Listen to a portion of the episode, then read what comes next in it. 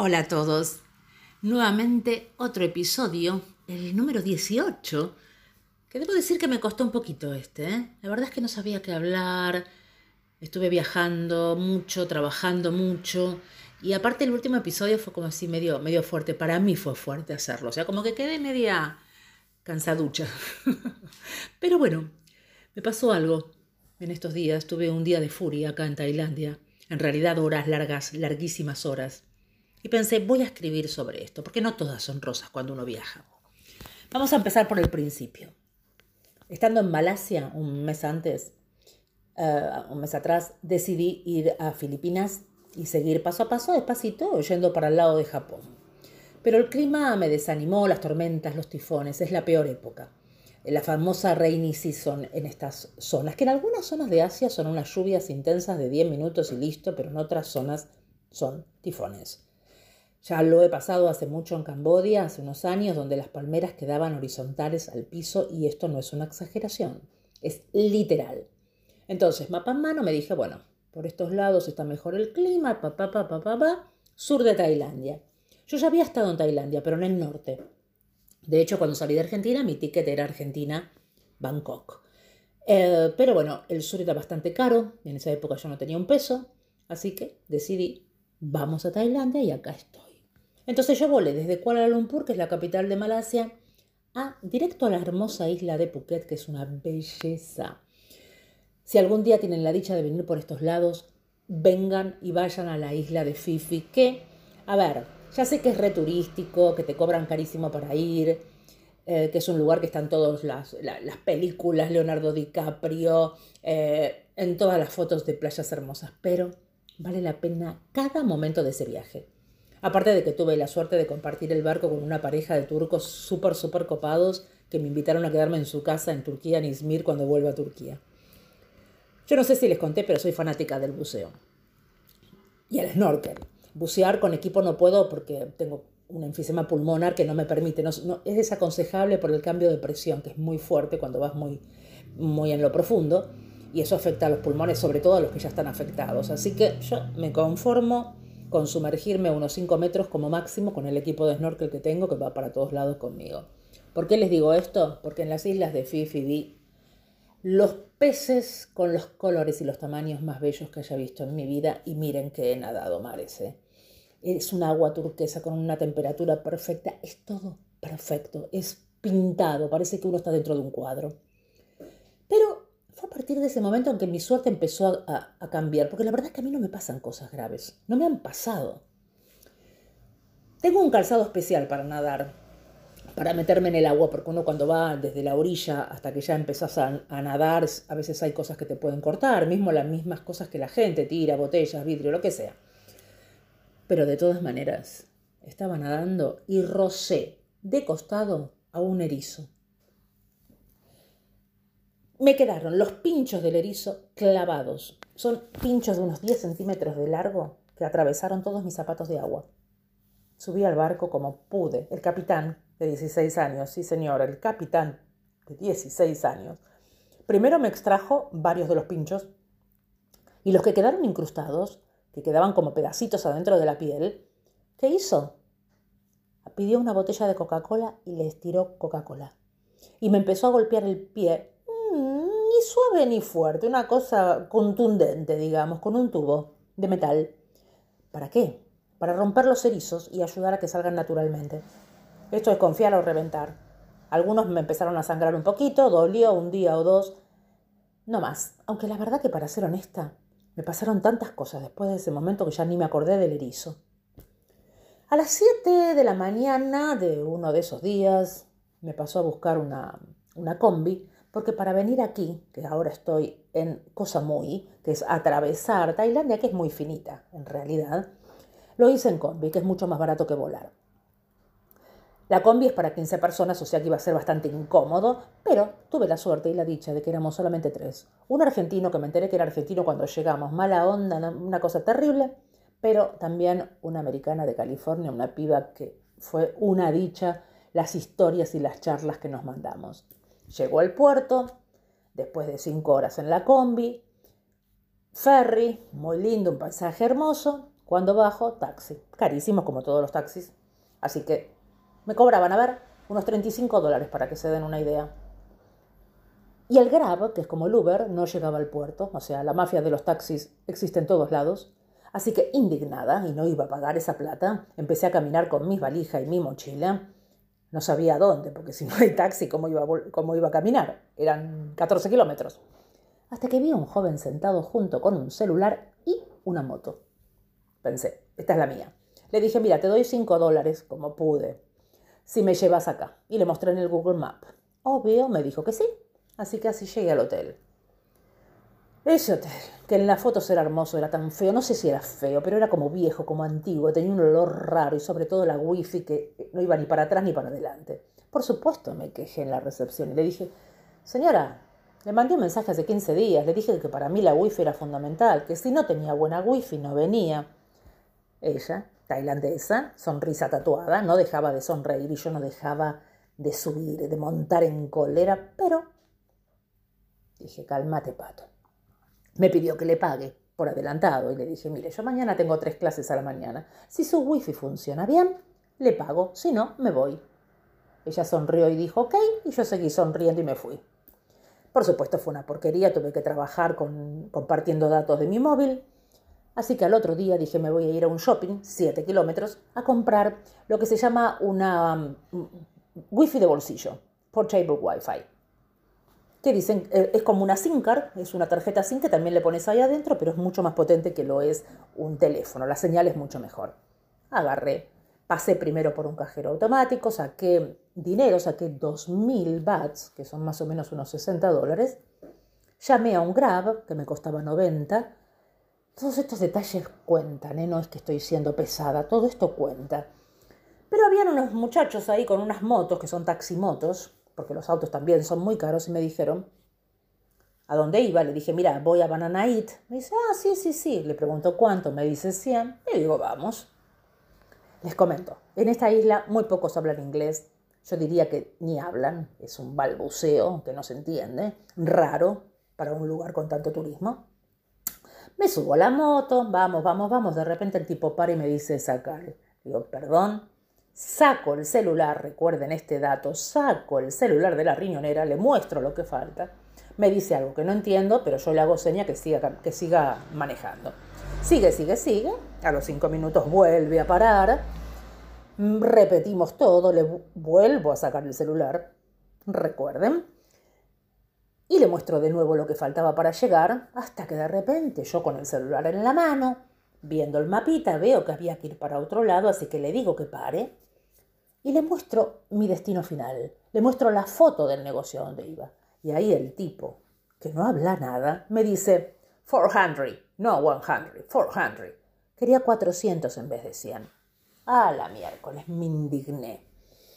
Me bajé de la moto, le di los 100 bats y lo dejé hablando solo.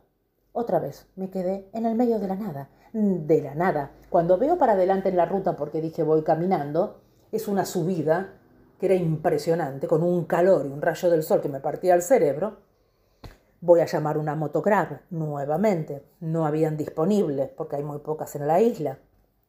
Pasa un taxi, me para, le digo a dónde voy, me dice cuánto, 200, le digo 100, le pago los 100 cuando llego.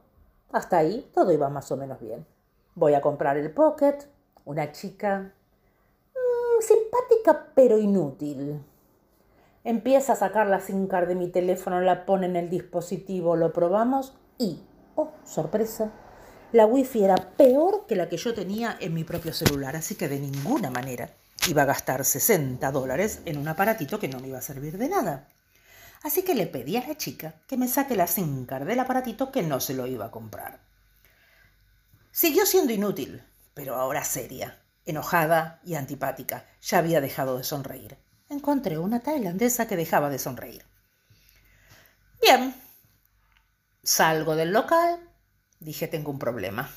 Pero yo la noche anterior ya había visto dos hoteles que me parecía que tenían buena señal de wifi, según las reviews, las reseñas que tenían, así que me llamé otra moto para ir a uno de esos hoteles.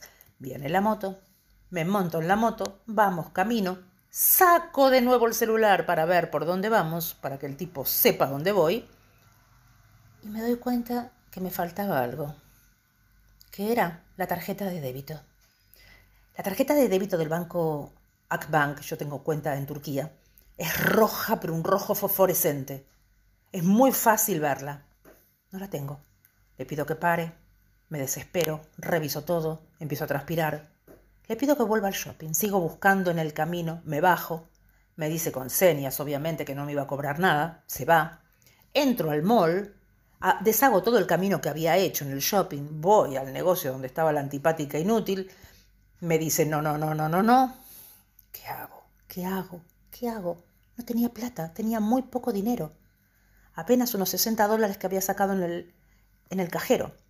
Llamo otra moto, viene la moto y le digo, vamos al Hotel Harina. El Hotel Harina es el que yo ya había hablado la noche anterior y decían que tenía buena wifi. Llego. En la recepción, un grandote con una cara hablando por teléfono con alguien. Una mujer, también con bastante mala cara, una muy, muy vieja. Nunca me saludaron, nunca interrumpieron lo que estaban haciendo. Nunca me preguntaron si necesitaba algo. Ni me miraban, me convertí en transparente. Por supuesto, me cansé, me di media vuelta y me fui. Llamé otra moto, vino el mismo tipo y fui a ver el segundo lugar que había, que estaba en mi lista de posibles alojamientos. Llegó al lugar, un lugar de búngalos, por lo menos lo atendía un alemán, con lo cual hablaba inglés y nos podíamos entender. Pero el lugar era como el impenetrable, una oscuridad porque estaba lleno de maleza, en el culo del mundo, lejísimos de la playa, con una internet que tampoco era demasiado. Así que dije, me voy me tomo de vuelta la moto, una cosa de loco, y vuelvo al hotel donde yo tenía mis valijas, pensando en el camino, ¿qué hago, qué hago, qué hago? No tengo plata. La única posibilidad que tenía era el hotel del grandote, que nunca me miró. ¿Por qué? En Booking yo podía pagar con la tarjeta de crédito donde están mis datos. Entonces, no necesitaba efectivo. Esa era la solución. Así que mientras iba en la moto, hago una reserva por Booking en este hotel que se llama Harina. Vuelvo a mi hotel, agarro la valija y cargamos todo. Lo que había comprado de comida, porque tenía una heladera y había comprado comida para tener, más mi mochila con los, eh, la computadora y todos los devices que tengo, más la valija que el tipo la llevaba adelante y le tapaba mitad cara. Así volvimos al hotel del tipo este que ni me miró. Cuando llego, se me rompe la mochila, se le salen los tirantes y se me cae todo con la computadora al piso. Dije, chao. Acá me quedo sin trabajo. No importa, en ese momento solamente tenía que pensar cómo pagar una habitación. Me mira el grandote, me toma los datos, me dijo algo así como, mm", porque le mostré mi reserva, le pedí ver el cuarto, y acá estoy. Para todo esto, en mi camino, analizaba todas las alternativas para hacerme de efectivo. Yo lo que necesitaba era efectivo. Una era pedirle a mi jefe en China un adelanto de dinero, pero a él es una persona si hay algo que no le gusta y aparte da tantas vueltas y es tan lento que yo no tenía un peso ni para sobrevivir hasta que este tipo me mandara plata. Esos 20 minutos en moto fueron utilísimos para ver cómo solucionar el tema. El aire, toda la, mirada fija todo el tiempo en la ruta, porque como iba siempre, iba y venía por los mismos lugares, dije, capaz que algo rojo sobresale y la veo. El cuarto hermoso, con un balcón precioso, una cocinita, una cocinita pequeña pero divina, una wifi que es un lujo. Apenas me instalé, lo primero que hice fue llamar a mi amiga Gisela, que vive en Turquía, y le expliqué mi plan. ¿Cuál era? Girarle toda la plata a ella a una cuenta y que ella a su vez me la mandara a mí por Western Union. Me dice, no tengo cuenta en dólares. La cerramos hace poco porque tuvimos una estafa online.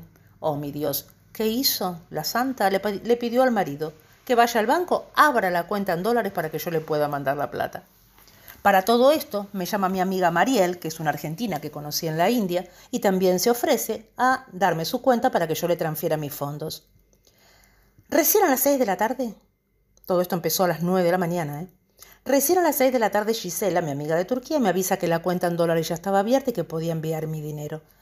Ay, lo que fue hasta el otro día que la plata llegó, porque triangularon con bancos en Estados Unidos. Hasta ese momento yo no sabía qué pasaba. Y lo peor es que el grandote este me toca la puerta para pedirme que le pague por adelantado. Y le explico que no tengo plata, no me entiende. Hablo con el dueño del hotel y le explico que no tengo plata, que mañana voy a ir a Western Union y que voy a recibir el dinero. Por supuesto, esa noche, ¿quién durmió? Nadie, esperando de recibir los fondos, porque si no me iban a echar del hotel. No iba a poder pagar. Bien, a la mañana siguiente recibí los 100 dólares de Mariel, que se ofreció a decir... Muy inteligente, Mariel, mi amiga de Argentina. Me dijo, yo te mando 100 dólares hasta que te llegue la transferencia, por lo menos pagas la habitación. Así que me fui rápido, cobré los 100 dólares, volví al hotel, trabajé como loca y recién a la tarde recibí recibió la plata mi amiga en Turquía. Para todo esto, ¿saben lo que pasó? Voy al baño la noche que no podía dormir y cuando levanto la tapa del inodoro para hacer pis, una lagartija dentro. Empecé a tirar el botón de la, del depósito y la tipa iba y venía, iba y venía, iba y venía, como si nada. Para mí estaba jugando en el agua. Era como una catarata de diversión. ¿Qué hice? Tuve que hacer pis en la ducha. Me pegué una ducha y me volví a no dormir porque ¿quién iba a pegar un ojo? Volviendo a mi reacción frente a semejante racha de problemas. En los primeros momentos quise volver el tiempo atrás. Es lo primero, es esto no está pasando. Repasaba mis pasos, trataba de visualizar el momento en que mi tarjeta decidió saltar de la riñonera. De hecho, hasta volví a ese cajero automático donde estuve a la mañana y ¿saben lo que pasó? La chica en un momento dado me miró y abrió un cajón, pero sacó una tarjeta azul. Era de alguien más que también la había perdido o se la había dejado en el cajero. Qué decepción. No me salían las lágrimas, eso sí, ni la rabia me dejaba salir las lágrimas. Sabía que estaban problemas, porque estoy en una, en una isla. Acá hay tránsito, hay, hay shoppings, hay casas y tránsito y puentes y pero esto es una isla, vos lo ves en el mapa y apenas se puede ver, estoy en el medio de la nada sin un peso. Muchas veces tuve problemas para tomar buenas decisiones cuando me pongo nerviosa, como que me obnubilo, pero en este momento reconozco que no tuve ningún esfuerzo en, en, tener un gran control. También reconozco que viajar sola tiene la ventaja de que haces lo que querés sin pedirle consejo a nadie, pero en este momento tener a alguien al lado aunque sea para que te dé un abrazo y te diga va a estar todo bien. Y también es cierto que no suelo tener este tipo de problemas, no suelo tener problemas, ni siquiera me he enfermado, no he tenido grandes crisis, mi vida es muy tranquila. Y esto fue realmente una patada directa en el estómago. Hay que estar tan lejos de los amigos, de la familia.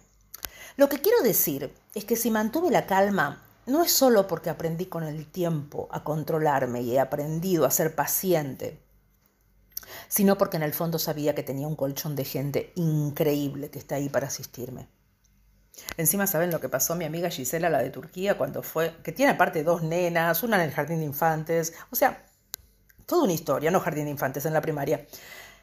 Apenas recibe mis fondos en el banco de ella, se va a Western Union a mandármelos, que queda lejos de la casa, va en auto, ¿y qué hizo? Se equivocó. Y mandó el dinero a Malasia, no a Tailandia. Encima me dice, y lo que pasa es que vos todo el tiempo estás cambiando de lugar y yo me pierdo. ¿Cómo la abrazaría para agradecerle todo lo que hizo? Escribo este podcast tres días después. Más tranquila, con mi dinero en el bolsillo sin saber cómo voy a hacer para el mes que viene, porque en mi cuenta no tengo nada, todo lo que tengo de suscripciones, los pagos que tengo que hacer, las transferencias que tengo que hacer, no puedo hacer nada porque no tengo plata en la, en la cuenta.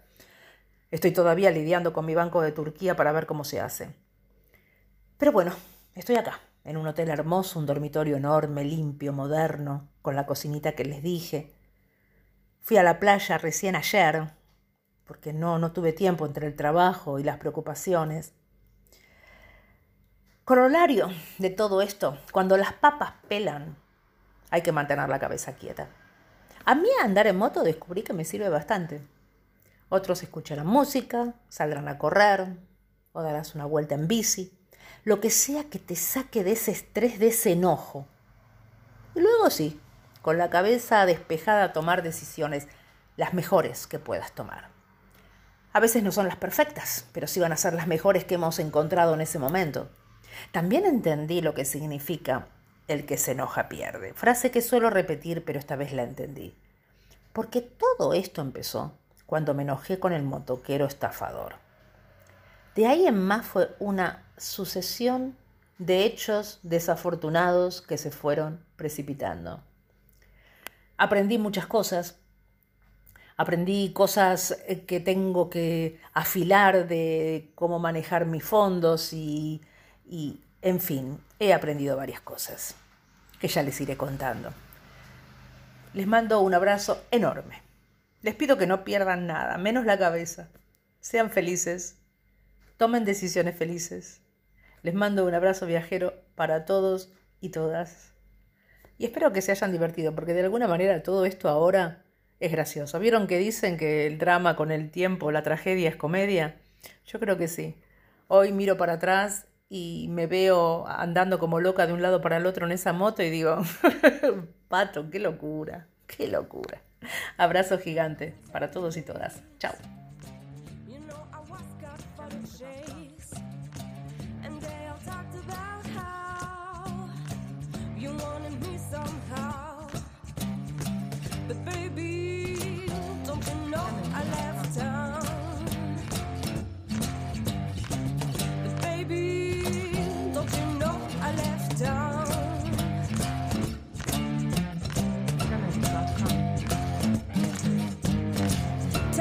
the middle of the night. I guess you feel so cold inside. You want my hands on your skin. Guided for just thousand dreams. But baby.